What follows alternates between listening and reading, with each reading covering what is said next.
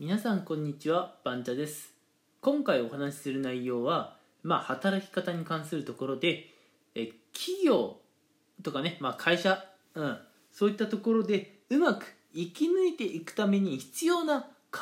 え方っていうのをね少しお話ししていこうかなと思います。必要な考え方。うん。もちろんね考え方は人それぞれ違うので賛否両論あるかなと思うんですがぜひね皆さん一回興味を持って聞いていただければと思います。それでは早速本題なんですけれども、えー、まあ皆さんがね今どういう会社で働いているか私にはさっぱり、えー、分かりません。けれどもまず皆さんにお聞きしたいのが、まあ、皆さんのいる、まあ、プロジェクトであったり部署であったり店舗、うん。まあ、そういったところ今お忙しいところにいますか？どうですかっていうのはちょっと一点確認してほしいんですね。うん、というのもあの例えばね一例で大手企業を挙げますが大手企業に入社したらみんながみんなね高収入かって言われると実はそうではなかったりするんですよ。大手企業の中でもあの会社の柱収入源になるような部署で働いている人の給料がこうねいいんですよ。っていうのも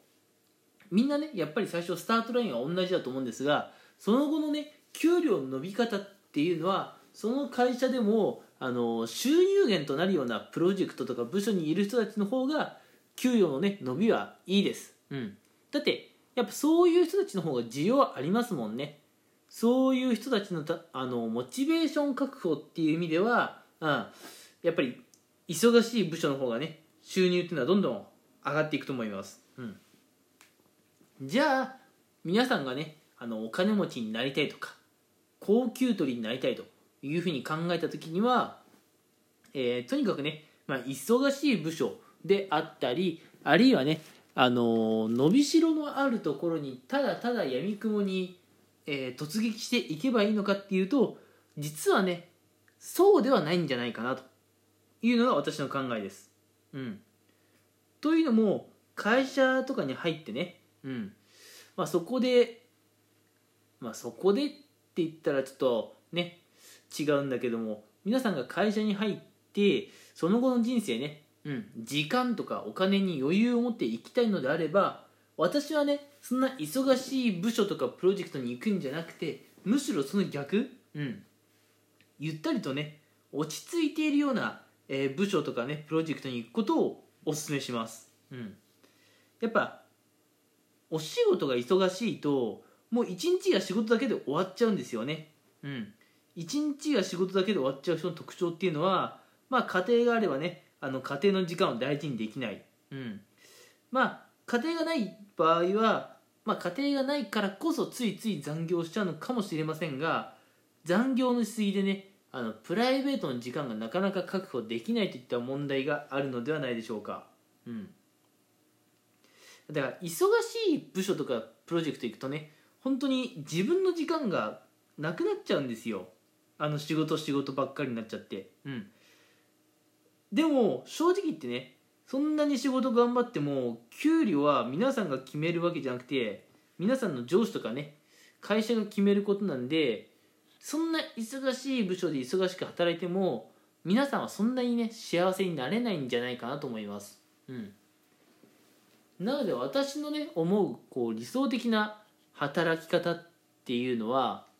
あの比較的ねこう作業量とかが落ち着いているプロジェクトとか部署に行って、うん、まああまり残業はしない。まずライフスタイルを手に入れることがまず大事なんじゃないかなと思います。うん、まああのー、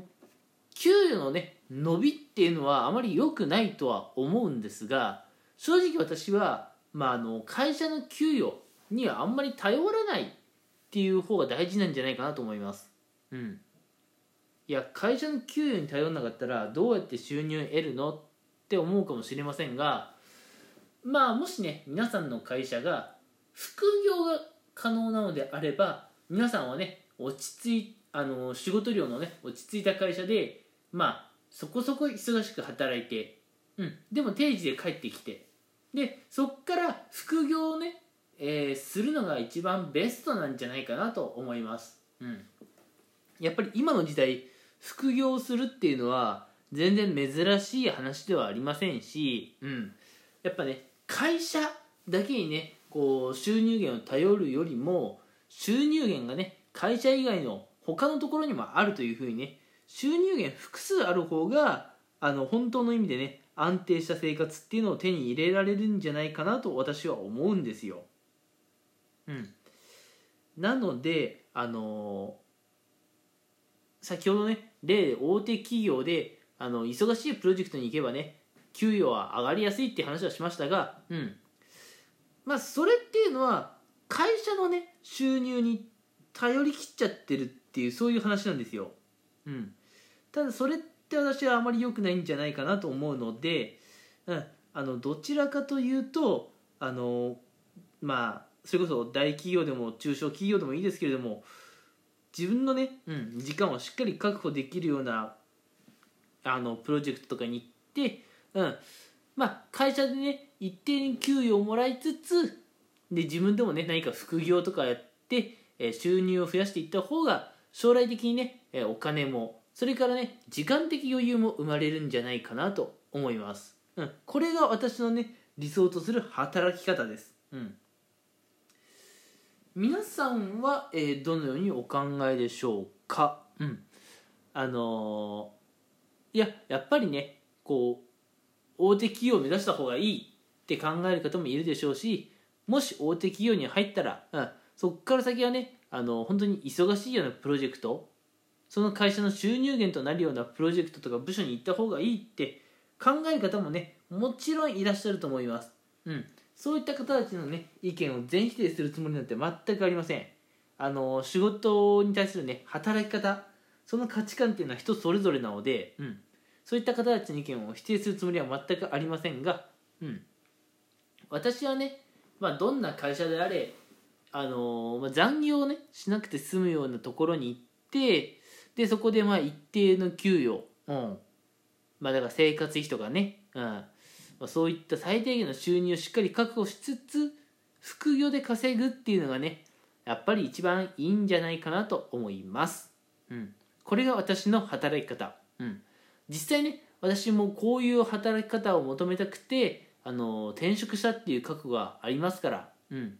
もしね今の働き方が違うなと思ったら少しでもねこう勇気を持って行動してみることが大事なんじゃないかなと思います。それではね長くなってしまったんですが今回は働き方っていうところでお話をさせていただきました。皆さん、えー最後まで聞いてくれてありがとうございました。今回はここまでにしたいと思います。それではまた聞いてくださいね。じゃあね。